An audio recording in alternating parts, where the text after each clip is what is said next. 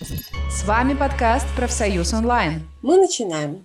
Значит, сегодня у нас обучающий подкаст э, «Профсоюз онлайн».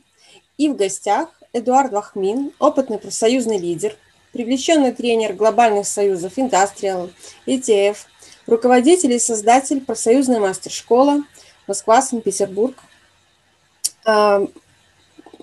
Эдуард работает э, на, по всем постсоветском пространстве, не только в России, но и Украине, Казахстане, Кыргызстане, Грузии. Опыт у него э, колоссальный во всех этих странах. И сегодня мы хотим поговорить о том, с чего нужно начать, чтобы отстаивать свои права на работе. И для начала, э, Эдуард, расскажите, пожалуйста, какие на, на постсоветском, в том числе и в Беларуси, есть профсоюзы, и, и почему они именно такие у нас э, сложились.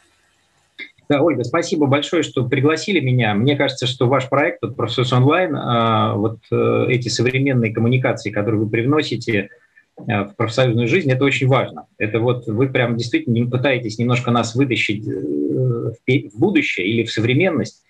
И я поэтому с удовольствием отвечу на все ваши вопросы. Но я сначала коротко, буквально пару слов скажу, как бы откуда весь мой опыт взялся. Да, этот опыт не из книжек, конечно. Вот. Я когда-то тоже читал книжки, э, конечно, но 30 лет назад, 30 лет назад, в 91 году, я начал э, ну, с, коллегами, с товарищами вести программу «Хроника рабочего движения» на Радио России. В 91 году, когда Советский Союз развалился, вот. А, можно было прийти на Радио России и предлагать какие-то разные программы. Тогда это было возможно. И вот тогда я еженедельно в течение пяти лет, с 91 по 96 год, еженедельно в прямом эфире, каждую неделю по понедельникам вот вел эту программу и сам же собирал интервью.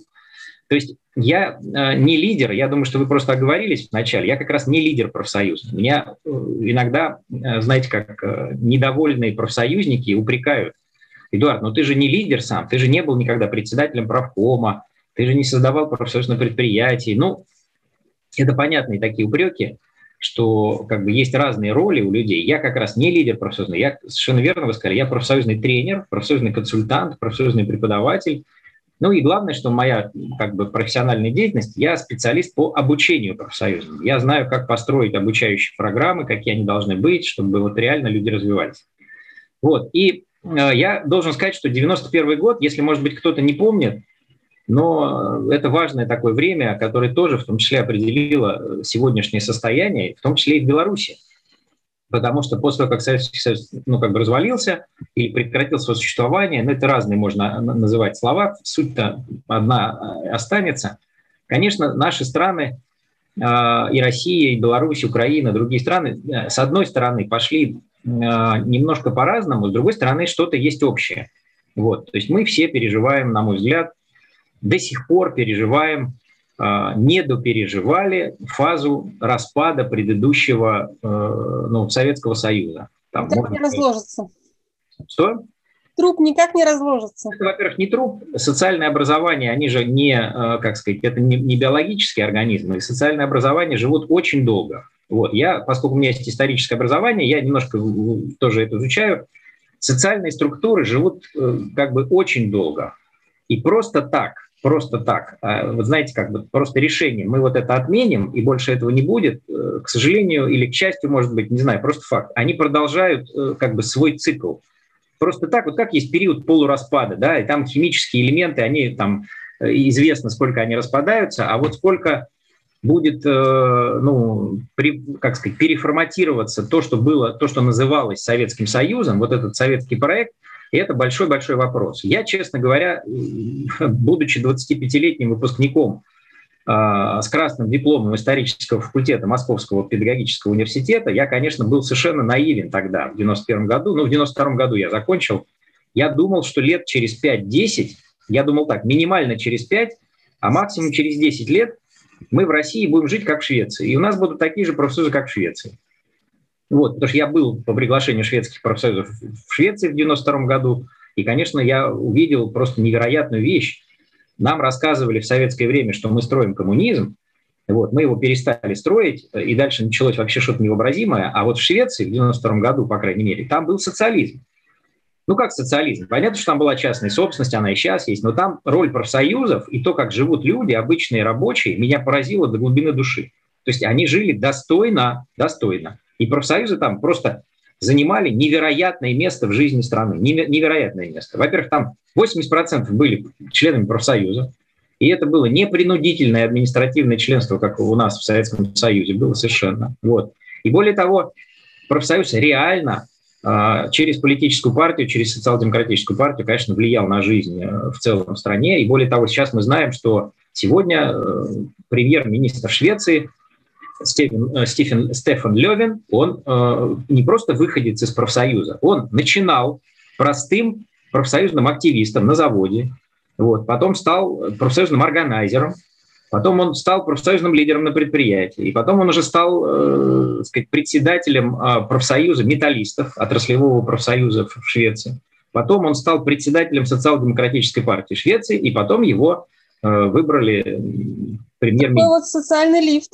Абсолютно, да. Там, там это как бы действительно совершенно другая история. Так вот, я, конечно, тогда думал, что эти социальные изменения будут происходить очень быстро. И, конечно, это было абсолютно наивно. И мы видим сейчас, что прошло 30 лет, и мы находимся в какой-то очень непонятной фазе. Понимаете, она разная. Там Украина, Россия, Беларусь, Казахстан, Кыргызстан, Грузия, Молдова, Страны, э, с одной стороны, все немножко по-разному, конечно, этот переход осуществляют, но с другой стороны, конечно, есть что-то общее. Мы, собственно говоря, от чего-то уходим, но как-то ни к чему особо не, при, не приходим. Вот. И э, в этом смысле, конечно, Беларусь отличается, на мой взгляд, я еще раз скажу, я не политолог профессиональный, но э, вот нам достаточно такого просто житейского взгляда. И люди, и я вижу рабочие, причем во всех странах, они независимо от того, как они относятся к э, власти и политическому устройству Беларуси, все замечают одинаково. Все говорят, Беларусь сильнее всех держится за советское прошлое.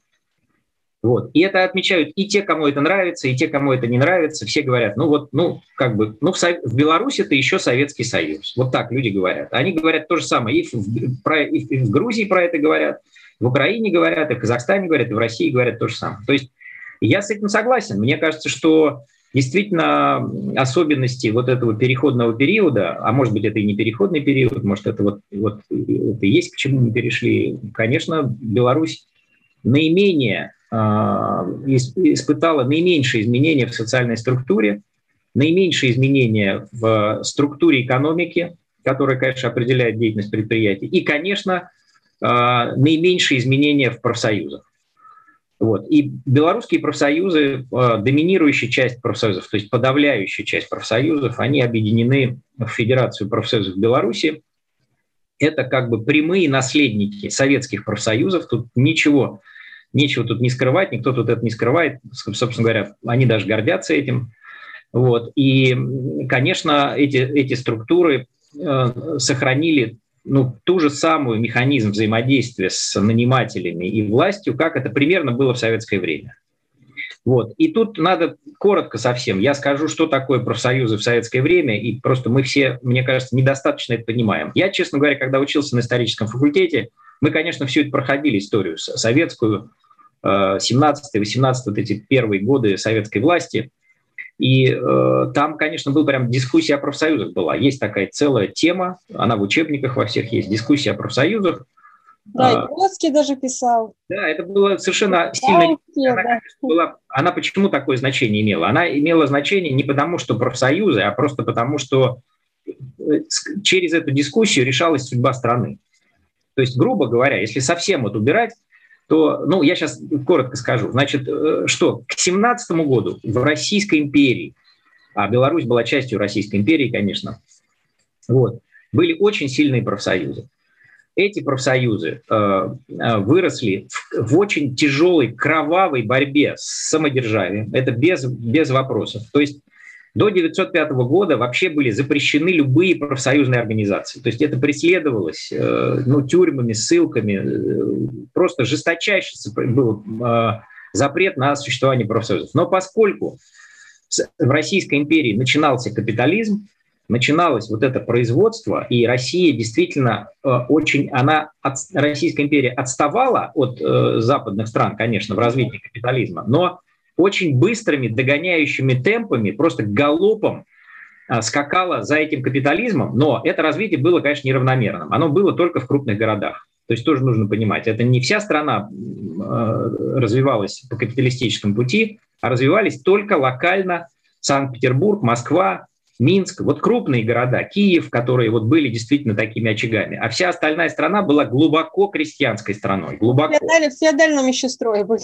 Архаическим, даже непонятно, что там было, это была архаика, это было вот как раз нерешенный вопрос землевладения, это было якобы освобождение крестьянства, а его на самом деле не было. Крестьян из личной зависимости перевели в зависимость финансовую, то есть крестьяне были не освобождены, и я так попутно скажу, что я согласен с теми историками, которые говорят, что вот то, что крестьяне были не освобождены на самом деле, а из, крепос... из личной зависимости крепостной они перешли в финансовую зависимость, именно это привело к революции 17 года.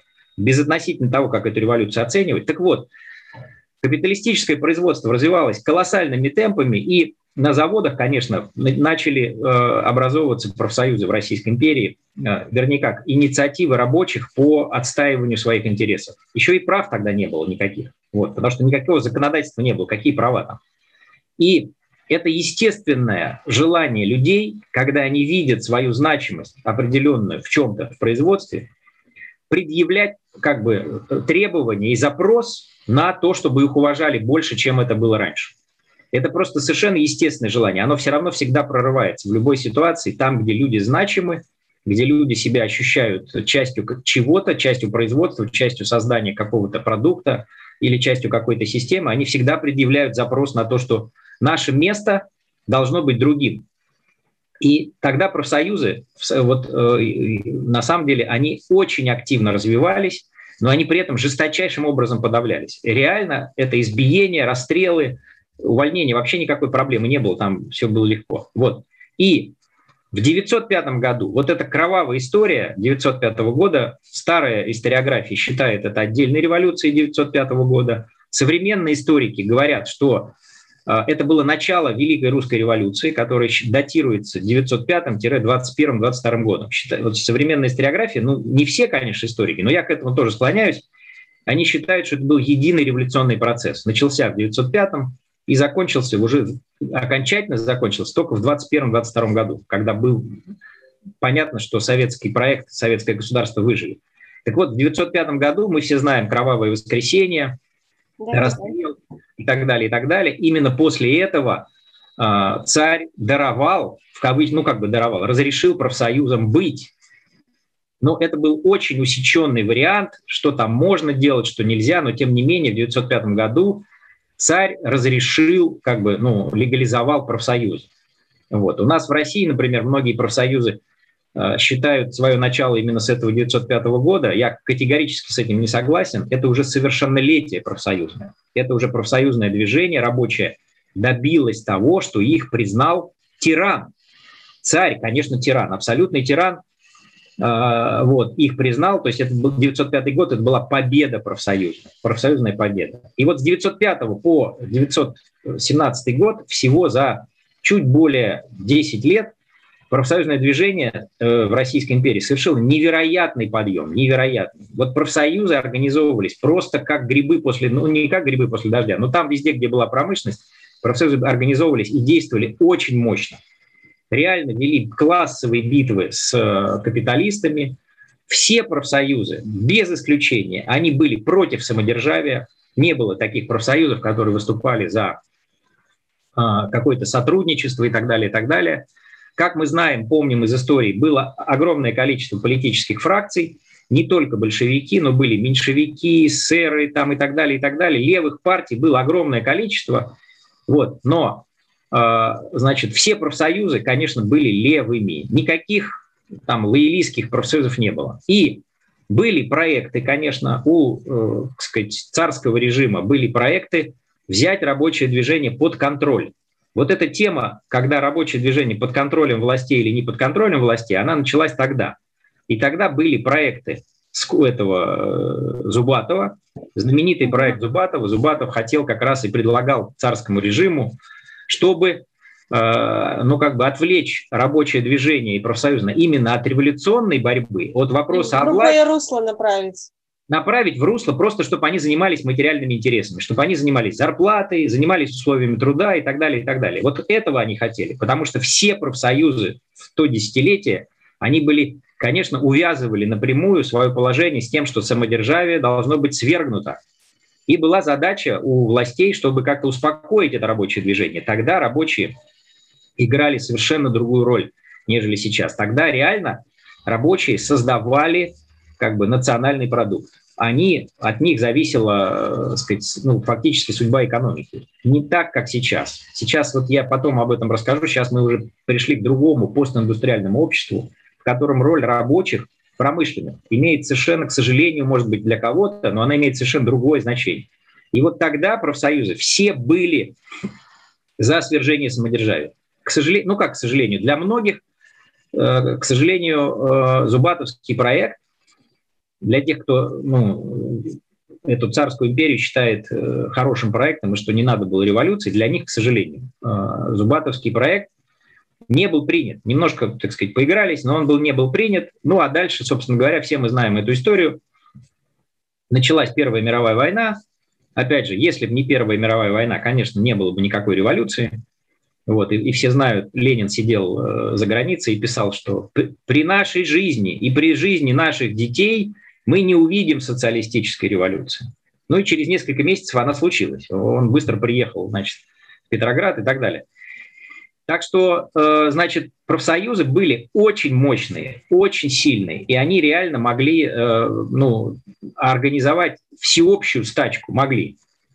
И вот, например, профсоюз железнодорожников, знаменитый профсоюз железнодорожников, он назывался Викжель, когда, а, значит, э, большевики взяли власть в, в октябре 17 года, разные есть э, точки зрения, то ли это была революция, на самом деле, конечно, это, ну, просто большевики взяли власть, которая лежала, и э, никто ее брать не хотел, вот они ее взяли, фактически это большевистский переворот который потом назвали Великой революцией, да. революцией. Да. Никакой революции там не было, они просто взяли власть и дальше, ну, как сказать, ее удерживали. Но интересное началось как раз вот после этого 17 года, в 18 году, когда стал вопрос, а какое должно быть правительство?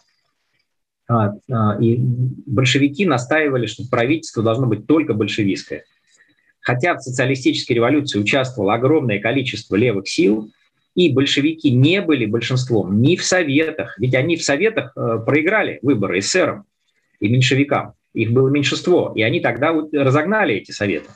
Потому что они понимали, что если они э, сделают открытые, как вот мы сейчас хотим, да, в Беларуси и в России тоже, на самом деле, мы хотим честных выборов, чтобы ну, люди пришли, выразили свое мнение, ну и кого выберут, того выберут. Большевики тогда прекрасно понимали, что если они разрешат и сделают честные выборы представительные, они проиграют. Потому что они попробовали, в советах их, их не выбрали, в учредительное собрание их не выбрали, они были в меньшинстве. А дальше решения принимаются большинством голосов. И, и они понимали, что их просто оттеснят, и они тогда потеряют власть. Вот. И это был главный вопрос. Как всегда, главный вопрос о власти. Большевики, поскольку они были действительно партией нового типа, они были действительно с очень сплоченной, ну, как бы почти террористической организацией. Если хотите, вот я могу сказать так, без относительно симпатии, антипатии к большевикам, большевики в каком-то смысле э, тогда это сегодняшний ИГИЛ, запрещенная в России террористическая организация. Вот это что такое, понимаете? Они действительно, никакая политическая партия никогда в те времена не думала, что надо подпольно Э, наращивать вот эти силу, э, сеть делать вот это вот, э, чтобы люди там не знали друг друга, боевые вот эти вот дружины и все такое прочее. Этот опыт действительно они придумали. И это реально, ну как бы, ну как, для тех времен это было гениальное изобретение. Именно поэтому они взяли власть. И, ну как бы, если кто-то, кто думает о власти, конечно, надо этому учиться у большевиков. Вот. Я ни на что не намекаю, конечно. В Беларуси, поэтому я специалист только по профсоюзам. Вот. И когда в 2018 году встал вопрос о правительстве, каким должно быть правительство. Большевики сказали, хотели, и они заявили, что правительство должно быть однозначно больш... только большевистским. А остальные, остальные партии, эсеры, меньшевики, там еще их же много разных было, анархисты, там было целое огромное количество разных направлений, течений и так далее. И причем э, в профсоюзах влияние большевиков было мало. Оно проигрывало влиянию эсеров, меньшевиков, таких, ну, условно говоря, на наши э, времена это социал-демократы это социал-демократы. То есть все профсоюзы были под влиянием социал-демократических идей, и лидеры социал-демократов, вот они реально имели влияние. И тогда профсоюз Викжель в 2018 году сказал, если вы э, не пустите остальные левые партии в правительство, то мы тогда начнем забастовку, всеобщую, всероссийскую забастовку. И Викжель мог это сделать по силам, это уже делали, то есть реальную стачку они могли провести. Вот тогда решался этот вопрос. И после того, как это было совершенно ясно, что было делать большевикам? Большевикам, конечно, что было делать? Если бы они начали диалог, или если бы они, как у нас сейчас модно, да давайте начнем диалог вести. Ну, да, диалог, конечно, это, ну, как сказать, это может быть с какой-то точки зрения цивилизации, вершин цивилизации это хорошо, но с точки зрения реальных процессов тогда, по крайней мере, это значит было проиграть. Вот, потому что начнешь диалог, там большинство решит и все такое прочее. Что сделали большевики? Большевики тогда придумали те самые черные политтехнологии, которые мы думаем, что сейчас придуманы.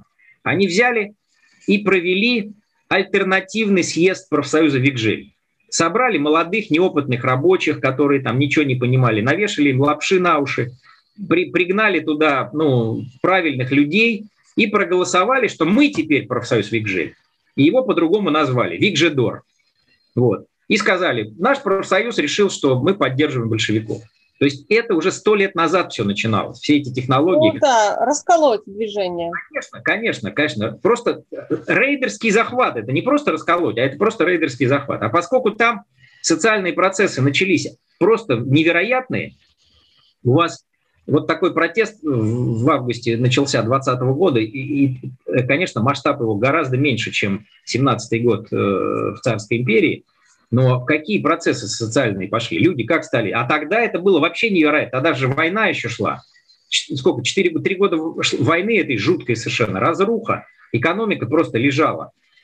И вот тогда эти начались процессы. Там люди же просто, там, как сказать, сотнями тысяч двигались из одной части страны в другую, там, ничего не понимали, что происходит, там, им говорят, революция. Какая революция? Какие партии? Там, что такое? Вот они, конечно, их там сложно было проявлять сознательность или разбираться. Времени вообще во всем этом не было. И вот таким образом большевики захватили, по сути дела, власть монопольную.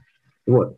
А дальше встал вопрос с этими профсоюзами, действительно, встал вопрос с профсоюзами. Что же делать профсоюзам? Потому что ведь профсоюзы – это организация рабочих, э, э, совместная организация рабочих, объединения против кого? Против эксплуататоров, против капиталистов, против тех, кто их нанимает, недоплачивает, ну, как да, занимается эксплуатацией труда. В марксистской... Государство тоже может быть с работодателями, еще тем эксплуататором. Тогда же не знали, они же был проект построения государства рабочих и крестьян, тогда же это неизвестно было, что, во что это выльется. И тогда вопрос стал. Это в том, э, при царской империи профсоюзы были нужны, они выполнили свою роль, помогли действительно свергнуть самодержавие. А, а вот что они будут делать в советском государстве? в государстве рабочих и крестьян, где общенародная собственность, никакой частной собственности нет и так далее, и так далее. Вот. И, конечно, э, ну, была дискуссия, на самом деле это была дискуссия не про профсоюзы, а про судьбу вообще страны. И тогда были разные точки зрения, э, условно, очень упрощенно, потому что, конечно, там немножко все... Э, они все в терминах революции говорили, и нам это очень сложно понять, это нужно переводить на обычный нормальный язык. Вот я сейчас ну, попробую да, перевести обычно обычный язык. Вот Троцкий, который был самым, конечно, конченным революционером, или наоборот, самым последовательным революционером. Я знаю, что среди профсоюзников есть много троцкистов во, все, во всем мире. Это очень популярная фигура, потому что он именно был за мировую революцию. Вот. Это человек самый последовательный революционер, который считал, что только мировая революция изменит этот мир. Революция в отдельно взятой стране – это ну, поражение. И он был совершенно, конечно, отмороженным, а, то есть у него никаких тормозов не было. И вот он считал, что мы должны производство перевести как ну, на армейские рельсы, что, что производство должно стать армией. И там профсоюзы должны быть вот как бы такими как бы командирами армейскими. То есть это военизация, милитаризация сферы труда. То есть он говорил, мы ведем непримиримую борьбу с капитализмом, и каждый человек в стране должен быть, ну, фактически боевой единицей. Неважно, если ты на работе, ты все равно воюешь за социализм. Вот это была позиция такая милитаристская, ну, наиболее, как сказать, революционная позиция была позиция. Вот.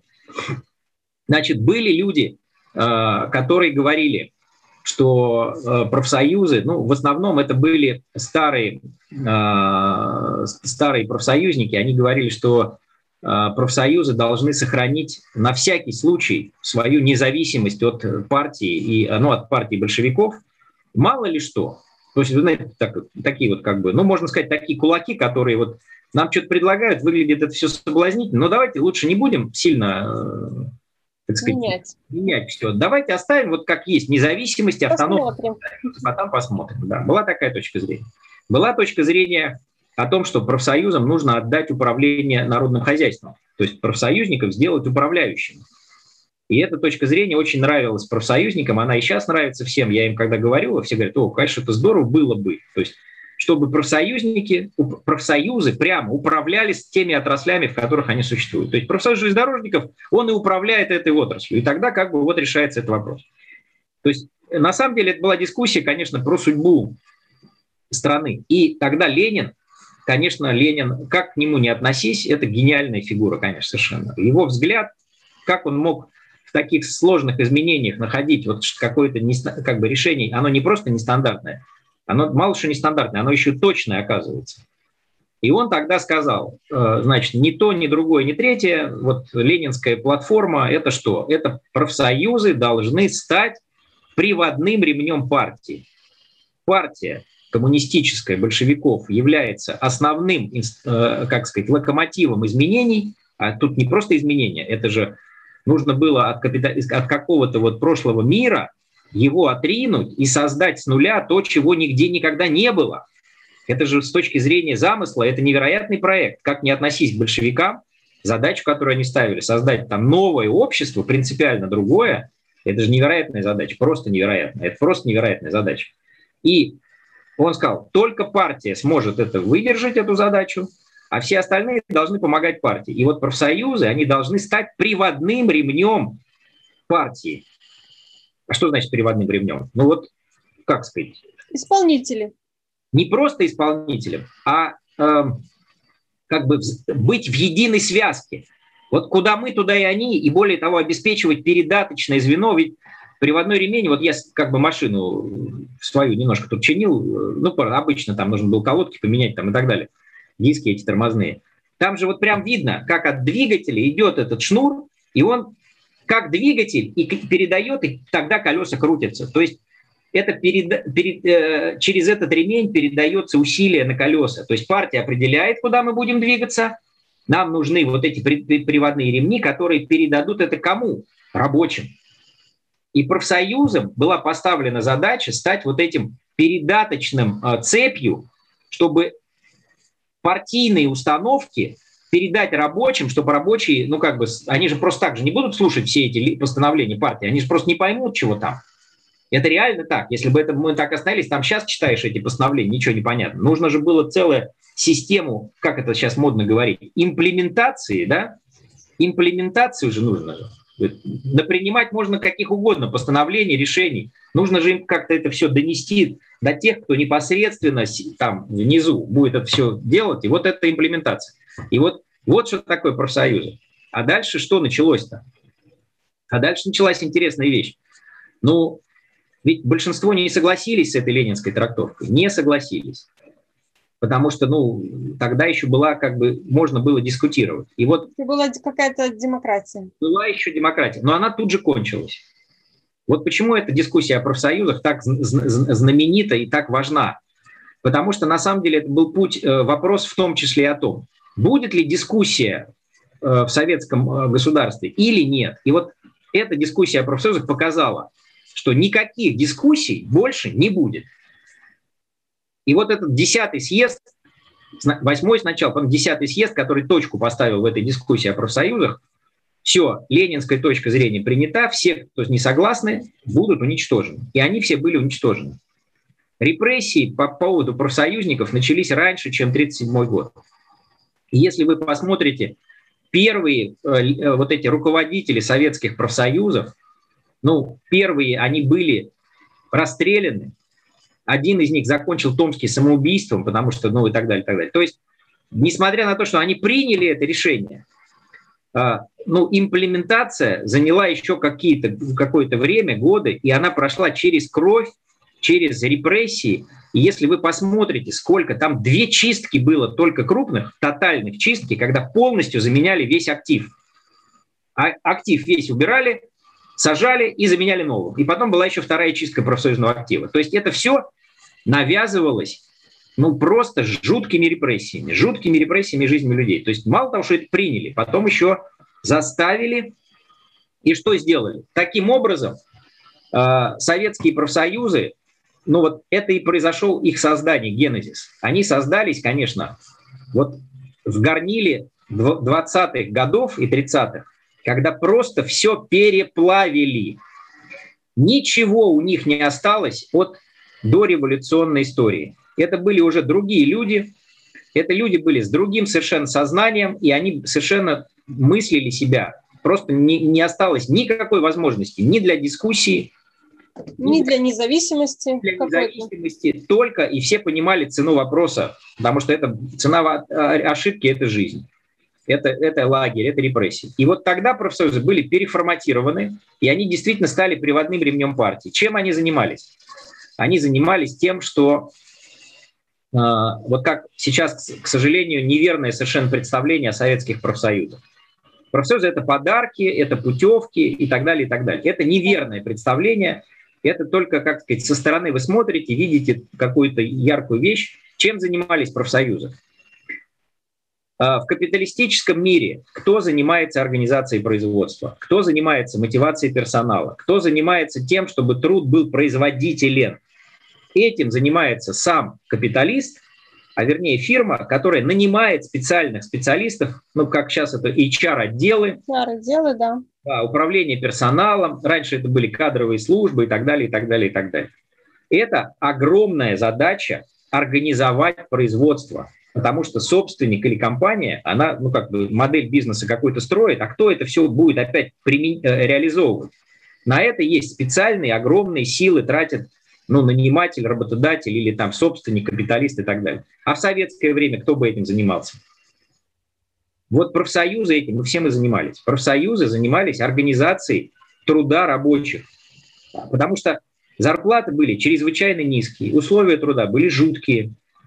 Если вы посмотрите, конечно, ну, тут что смотреть, можно коротко сказать, это были жутчайшие условия труда за очень маленькую зарплату. То есть это фактически была пайка. И нужно было мобилизовывать рабочих на то, чтобы они работали. И вот профсоюзы прежде всего выполняли эту задачу. Эта задача функционально огромная, масштабная. И она является центральной задачей, которой профсоюзы занимались. Они занимались организацией производства. Потому что рабочих там сгоняли на, ну или они приходили на эти новые стройки социализма, и там же жуткие условия труда были. Там постоянные были бунты, люди сотнями, тысячами бросали работу, уходили там, потому что ну, были разочарованы. Там просто же, ну, жуть что было.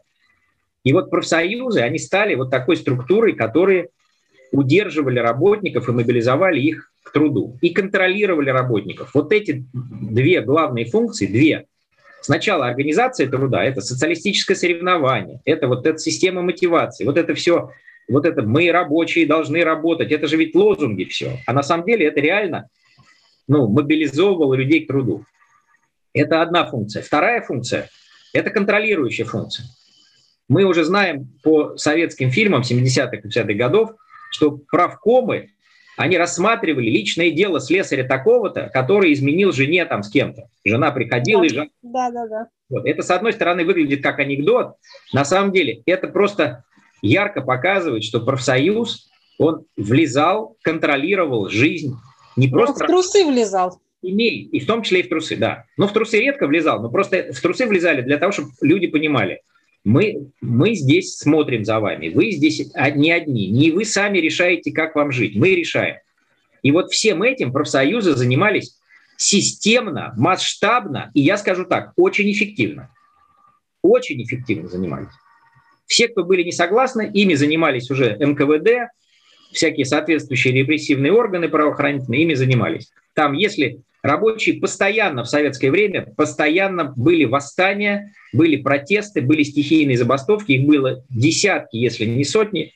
Одно из самых известных – это восстание э, в Новочеркасске в 1962 году, когда расстреляли рабочих, которые вышли на стихийный митинг против...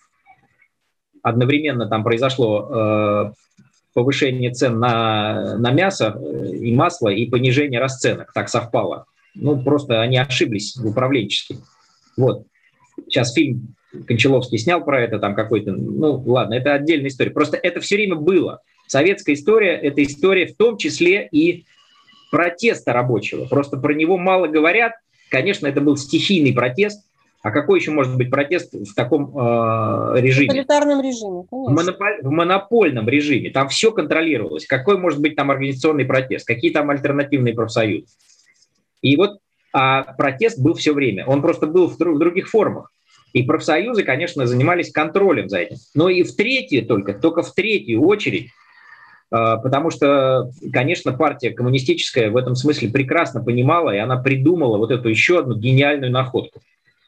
Потому что просто так профсоюзы заставить выполнять эти функции, совершенно не свойственные как бы классическим западным профсоюзам, абсолютно не свойственные. Это просто перерождение советских профсоюзов. Именно поэтому эти советские профсоюзы, они переформатированы были. У них другой генезис, другая основа. И, и цели как... другие абсолютно. Абсолютно, конечно. А как цели? Противоположные Они... почти что. Цели такие. Мы строим с, с коммунистической партией светлое будущее. Можно как угодно к этому относиться, так ли это было, не так ли. Но я скажу так, отмазка гениальная. Отмазка стопроцентная. Понимаете? Мы, у нас нет эксплуататоров, мы строим светлое будущее. Я уж не буду называть коммунизмом, социализмом там и так далее. Это все такие термины. Но строили что-то светлое будущее, они строили. Неважно искренне, неискренне. Замечательный историк Слезкин, э, который уже в Соединенных Штатах давно работает, написал э, потрясающую книгу про то, как э, уже второе поколение революционеров, детей революционеров полностью переродилось. Он считает, что номенклатура взяла власть уже второе поколение революционеров. Даже не третье, не четвертое, когда там номенклатура взяла власть. Номенклатура взяла власть уже, вот второе поколение уже взяли власть, и уже другие цели совершенно были. Но это отдельная совершенно история, не будем ее касаться. Так вот, и вот коммунистическая партия и советское государство дало профсоюзам распоряжение общественными фондами. Профсоюзы распоряжались общественными фондами. Начиная с 30-х годов они распоряжались фондом социального страхования, то есть через профсоюз платились больничные, все вот это вот. Нигде в мире mm-hmm. такого нет. Ну да. И, конечно, потом дальше им там пансионаты, санатории, вот этот отдых, распределение потом всяких э, материальных благ через профсоюзы шло, распределение машин шло через профсоюзы, распределение жилья шло через профсоюзы. То есть профсоюзы, во-первых, им это дали, во-вторых, они с удовольствием взяли вот эту распределительную функцию, потому что советский проект – там все было централизовано, в том числе и распределение было централизовано. И вот профсоюзы были инфраструктурой распределения социальных фондов, вот этого материальных благ, которые были дефицитом, конечно, и это была основополагающая часть. И вот как незабвенный Райкин говорил, я уважаемый человек, дефицит распределяю, понимаешь? Я человек уважаемый. Ты за складом, я за складом, мы уважаемые люди. Тогда это были главные люди, да. те, кто распределяли дефицит, это были главные люди на самом деле. И профсоюзы, конечно, они были вот в центре, в этом эпицентре инфраструктуры, которая распределяла. И, конечно, вот эта вся система, она, конечно, почему такая была? Потому что не было никакого другого производства. Было плановое хозяйство, централизованно экономика, решали, что там нужно, сколько ботинок нужно, поэтому завод строили. Но в основном все заводы строили, конечно, они были на оборонку заточены. Это были оборонные заводы. И химия была оборонкой, и машиностроение фактически было оборонкой, потому что тракторные заводы все были построены, чтобы танки сразу переходили. Да. То есть это была мобилизационная экономика, которая производила не продукты потребления, она производила вот инструменты для того, чтобы защищаться от внешнего мира. И вот мы жили, и поэтому ботинки там были одни, да, там ботинки, ну кто там их выпускал? Да и выпускали такие ботинки, что, господи, я помню все это прекрасно. Кроссовок не было до, так сказать, до перестройки. Да, вот. я помню тоже, да. Конечно, и, конечно, э, как бы вот все, главное, централизованно распределялось, что производить, где производить, зачем производить, почему производить, почему, значит, здесь есть какие-то какие сырье, а там его нет. Все это вот через госплан, и все это просто невероятно. Сейчас вот слушаешь, прекрасно есть писательница Абгарян. У нее вот эти детские истории про Армению, значит, девочкой, когда она была, там вот эти как раз там 70-е, 80-е годы, это совершенно детская книжка, но абсолютно потрясающий вот этот э, мир показан, как они, значит, отец этой маленькой девочки, он ездил э, там через что-то, добывал какие-то расходные материалы для своего завода, но это просто, конечно, чума. Слушаешь, как кажется, как это такое может быть? Зачем? Чтобы мне вот с этим заводом договориться, надо ехать в Москву, выбивать какие-то фонды, потом, в общем, это какая-то просто история. Вот она такая была. И поэтому профсоюзы сидели на этом экономическом механизме, на центральном планировании производства было абсолютно никакой, конечно, частной собственности не было. Была такая, ну, считается общенародной собственностью, ее, конечно, никакой общенародной не было. Это была номенклатурно-государственная собственность, кто там ей распоряжался. И вот такие профсоюзы, а они вот, смотрите, 70 лет в такой, ну, искусственной теплице мы выращиваем вот такой продукт, который растет, конечно, эти профсоюзы растут, выросли на специфическом э, экономическом фундаменте и распределительном фундаменте советского времени. Вот они такие. И никакими другими они быть не могли, кроме как э, массовыми, стопроцентными. Тогда у нас было в советское время стопроцентное членство. Там никто не спрашивает. Хочешь, не хочешь, это не твое дело. Если ты впишешь, я не хочу в профсоюз, тогда тебя уволят, скорее всего, и пойдешь, не знаю, куда работать, как кто там заявлял. Это всеми воспринималось как ну, само собой разумеющееся. Часть, как бы, ты вот гражданин, если ты приходишь работать, ты обязан быть в профсоюзе. Автоматом записывали, и все, это было 120% членство, потому что еще 20% пенсионеров учитывали как членов профсоюза. И государство за профсоюзы выполнило функцию мотивации, привлечения в профсоюз. Профсоюзы сами вообще этим не занимались. Государство сделало так. Ты не в профсоюзе, не будет у тебя ни оплаты больничных, ни отпуска, ни распределения, ничего не будет. А какой нормальный человек скажет, да нет, конечно, это называется принудительное, как это, позитивное принуждение. Если хочешь, чтобы у тебя все это было, это вот, пожалуйста, через профсоюз. Автоматом 1% взносов у тебя это вычисляет. Ну да, что если не профсоюз, то и премию не получишь. Прямо все как Вообще, ну, конечно, Это просто издержки, огромные издержки быть не в профсоюзе. Это идти против течения и против своих материальных интересов. Ну, на, ну люди нормальные, это кто там? Вот. Вот это наша основа. Вот наша основа. И дальше возникает, конечно, вопрос. Применительно Беларуси, конечно. А, а что поменялось что-то очень сильно? За 30 лет, с 91 года. Что-то сильно поменялось?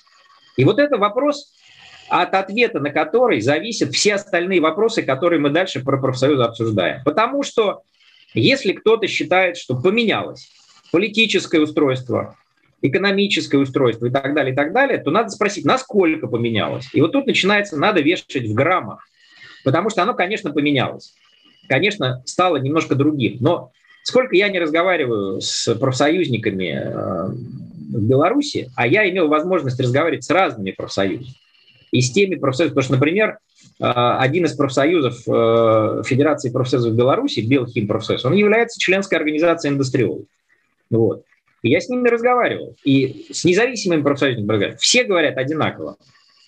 Говорят, Эдуард, ну, конечно, изменилось немножко, но механизм, суть осталась то же самое. Это квазигосударственная экономика, квазигосударственная. Никакой там частной предпринимательской инициативы нет. Крупные заводы, если мы про них говорим, они просто по другой схеме, ну как бы гибридной такой квази-схеме все равно контролируются государством. Конечно. Ну и там дальше это, как называется, квази, ну как бы, как бы рыночные отношения. На самом деле они не рыночные, Точно так же основными поставщиками там являются э, неэффективные советские, там, бывшие советские, там, другие предприятия в других странах. И вот таким образом все это регулируется. Конечно, нет такого распределения, как раньше было. Конечно, нет распределения. Вот. Ну, независимые профсоюзы есть же у нас все равно. Да. И вот теперь Возникли вопрос... Возникли в 90-е. И вот, конечно, вопрос возник. Потому что, конечно, в начале 90-х, э, когда Советский Союз рухнул, действительно, это была невероятная история, никто в это не верил, э, и никто не предположить не мог такое. Все случилось неожиданно. Это надо точно себе понимать. Если кто-то сейчас говорит, да вот мы там предугадывали, нет. Во-первых, были ученые западные, которые предугадывали. Наши какие-то иммигранты, тоже написал один, что не позже 85 -го года там живший во Франции, написал это будет. Но мы все прекрасно помним, что вот в массовом сознании в 1984 году никто предположить не мог, что Советский Союз так рухнет. Не мог никто предположить. Ни перестройку никто не мог предположить. Я в это время уже в армии ушел служить, я прекрасно помню это время студенческое, что там было. И вот это случилось. А дальше, в начале 90-х, конечно, открылось окно возможностей. Вот когда ломается старая система, пока еще новая не э, сформировалась, конечно, вот это окно возможностей открывается. Ну, как Ельцин сказал, берите суверенитета сколько хотите. И вот все взяли сколько могли. Бандиты взяли сколько могли, партийные взяли сколько могли, комсомольцы взяли сколько могли, ну и так далее. Директора красные взяли сколько могли, ну и профсоюзы тоже, и рабочие взяли тоже что, что могли. И вот тут надо понимать, это было просто время, в котором государство рухнуло, и тогда действительно можно было брать много чего. И профсоюзы тогда, рабочие, вернее, сказали, многие, нам не нужны вот эти профсоюзы, который приводной ремень нанимателей и государства, мы хотим независимые профсоюзы. И, знаете, довольно у, у многих получилось. У многих получилось. Но тогда было непонятно, тогда же думали, что будет рыночная экономика, что будет демократия, что мы будем двигаться в сторону Западной Европы и так далее, и так далее. Никто не хотел двигаться в сторону Китая и Индии, я вас уверяю. Тогда вопросов не было таких. Никто. Все мыслили про Европу. Мы будем как в Европе мы будем двигаться в сторону вот этого цивилизованного мира. Мы, конечно, его идеализировали, без вопросов. Мы идеализировали все. Но не в этом дело. Ценности были абсолютно европейские. Абсолютно европейские ценности были. И думали, что так будет. И, конечно, профсоюзы, и вот они возникли. Независимый профсоюз горняков, он возник, он возник везде на этой волне. Более того, там шахтерские забастовки э, конца 80-х годов, начала 90-х, они были просто 100-тысячными огромные. Это то, что сейчас происходит, просто представить невозможно. Люди сидели там с десятками тысяч на площадях, люди там стучали касками около правительства у нас и так далее, и так далее. Вот. Потом где еще? В транспортных отраслях. Конечно, в России, например, это летчики, авиадиспетчеры, докеры, моряки. Вот. Ну и все, пожалуй. Уже с дорожников тоже не получилось. Но эта история, она оказалась очень короткой. И надо вот тоже понимать, почему она произошла. Вот некоторые считают, ну вот смотрите, ну получилось же в начале 90-х. Конечно, получилось. Но почему получилось? Потому что именно ну вот старое сломалось, нового пока нету, и каждый пытался строить, что хочет и что может. И более того, не было никаких репрессий, не было противодействия и так далее, и так далее. Да, свобода была. Была свобода. Была, кто-то считает это хаосом, но для профсоюзов была свобода. Ну, вообще свобода была, и свобода слова была. Я, я была маленькая, но помню. Конечно. И, и тут мы, собственно говоря, давайте вот э, проведем некоторую параллель. И я вам скажу так. И ведь вот эти старые наследники э, советских профсоюзов, то, что сейчас Федерация профсоюзов Беларуси, так же, как у нас в России, Федерация проф... независимых профсоюзов России, они тоже собирались модернизироваться и реформироваться. Все были в ощущении, что надо меняться и становиться настоящими профсоюзами. И я скажу так, в России, например, а, когда э, в начале 90-х началось противостояние между ну, Ельцином, президентом тогда, и группой как бы ну, президентской и, и парламентской э, властью, ну, тогда, если, может быть, помните, было противостояние, которое закончилось расстрелом Белого дома, Дома правительства, где сидел Верховный Совет тогда. Вот. В этом противостоянии ведь профсоюзы российские Федерация независимых профсоюзов России, они поддержали не президента Ельцина, они поддерживали очень горячо, они поддерживали Верховный Совет, оппозиционную силу. И более того, тогдашний председатель ФНПР Игорь Клочков, он такие речи толкал, никакой современный... Это, это круче Навального. Понимаете, вот если мерить этими формулировками, почитать его статью, он прямо угрожал Ельцину общенациональной забастовкой. Если вы не поделитесь властью и не отдадите власть Верховному Совету, мы начнем общероссийскую забастовку. У меня до сих пор эти фотографии этих статей есть, сейчас про это никто не верит и так далее, и так далее. Вот что было. И, конечно, когда Ельцин победил, расстрелял Верховный Совет, я сейчас не вдаюсь в подробности, кто там прав, кто не прав. Я имею в виду, что тогда была реальная политическая борьба. Это было возможно. Она была, она, там же несколько человек погибло, тоже дошло до крови, но, в принципе, это была политическая борьба. Но с тех пор, когда Ельцин победил, вот, тогда была у него идея, ну не у него лично, а у людей, вообще разрушить советские профсоюзы, ФНПР разрушить. Вот. Так, как это сделали в Германии после поражения нацистской Германии и Гитлера. Тогда же уничтожили профсоюзные структуры. Потому что надо обязательно помнить, что профсоюзы при Гитлере, во-первых, они сначала все несогласные профсоюзы были расстреляны Гитлером, а потом все оставшиеся, а их большинство осталось, они ему присягнули и, более того, были его приводным ремнем. Точно так же, как советские профсоюзы были приводным ремнем партии большевиков, точно так же все профсоюзы, которые, которых не расстреляли, а расстреляли там левые профсоюзы, левые социал-демократов расстреляли, все остальные немецкие профсоюзы, они были приводным ремнем НСДАП, национал, вот этой социальной партии Германии. И, конечно, когда демонтировали немецкий режим, нацистский, что сделали? В том числе демонтировали профсоюзы и запретили профсоюзам вообще быть на предприятиях. И до сих пор в Германии нет никаких правкомов и первичек на предприятиях, потому что они это сделали, чтобы обезопасить. Это как прививка такая. И вот точно так же Ельцин, ну ему, как сказать, говорили о том, что профсоюзы советские, вот, которые стали ФНПРом там, и так далее, их нужно распустить и, и вообще разогнать и создавать новые, вообще с нуля ну, независимый профсоюз. И такой шанс реально был. Но он не был реализован. Почему? Потому что все-таки эта новая власть, э, она не, не настолько ну, модернизационная по сути своей, как показали дальнейшие события. Ну, они, да. Они точно такие же консерваторы. То есть это просто был такой политический момент, вы были с нами не согласны, и тогда вопрос оказался каким? Убрали того лидера, председателя Клочкова, и пришел другой профсоюзный лидер, Шмаков, Михаил Викторович Шмаков. В 1993 году он стал председателем российских профсоюзов, вот этих постсоветских. Вот. И он до сих пор возглавляет эти профсоюзы. И тогда, в 1993 году, он был очень демократическим профсоюзным лидером. Он привлекал разных прогрессивных людей на работу, он там заявлял так далее, и так далее. Ну, а дальше история пошла в России вот таким путем, про который вы все знаете. И сейчас, конечно, э, ФНПР и Михаил Шмаков как председатель, он просто ну, в очень хороших отношениях с властью российской.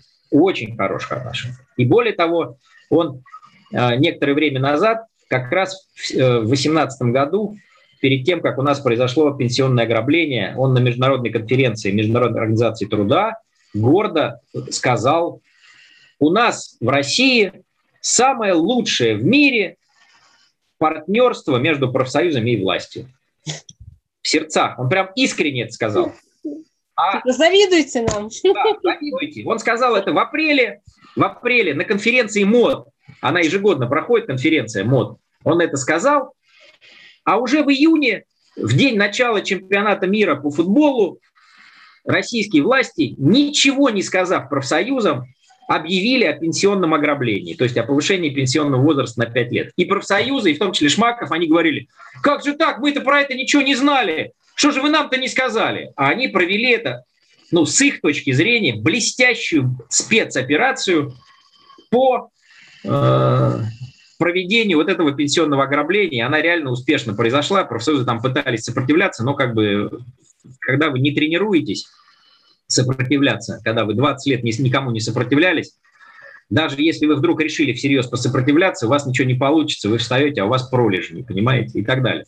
Так это произошло. А что было, давайте про Беларусь, про Беларусь. Я хочу сказать так. Федерация профсоюзов Беларуси в 90-е годы была очень прогрессивной организацией. Она была очень прогрессивной организацией. И более того, там были люди, председатели, например, Федынич, профсоюз э, радиоэлектронной промышленности. Огромный профсоюз, по-моему, было несколько сот тысяч членов профсоюза, потому что в Беларуси были радиоэлектронные предприятия. Вот. И, и Геннадий Федынич – это, на мой взгляд, очень прогрессивный э, профсоюзник. И они хотели модернизировать профсоюз. Бухвостов, Александр Бухвостов, он возглавлял профсоюз э, ну, машиностроения. Огромные машиностроительные предприятия в Беларуси. Ведь в Беларуси была же такой кузниц... Большим цехом, да. Большим цехом, настоящим индустриальным производством. И, конечно, сотни тысяч людей были в этом профсоюзе, и Бухвостов, он э, абсолютно смотрел прогрессивно в будущее и хотел, э, не он один, а там весь профсоюз хотел реформироваться, большинство было за модернизацию профсоюза. Вот.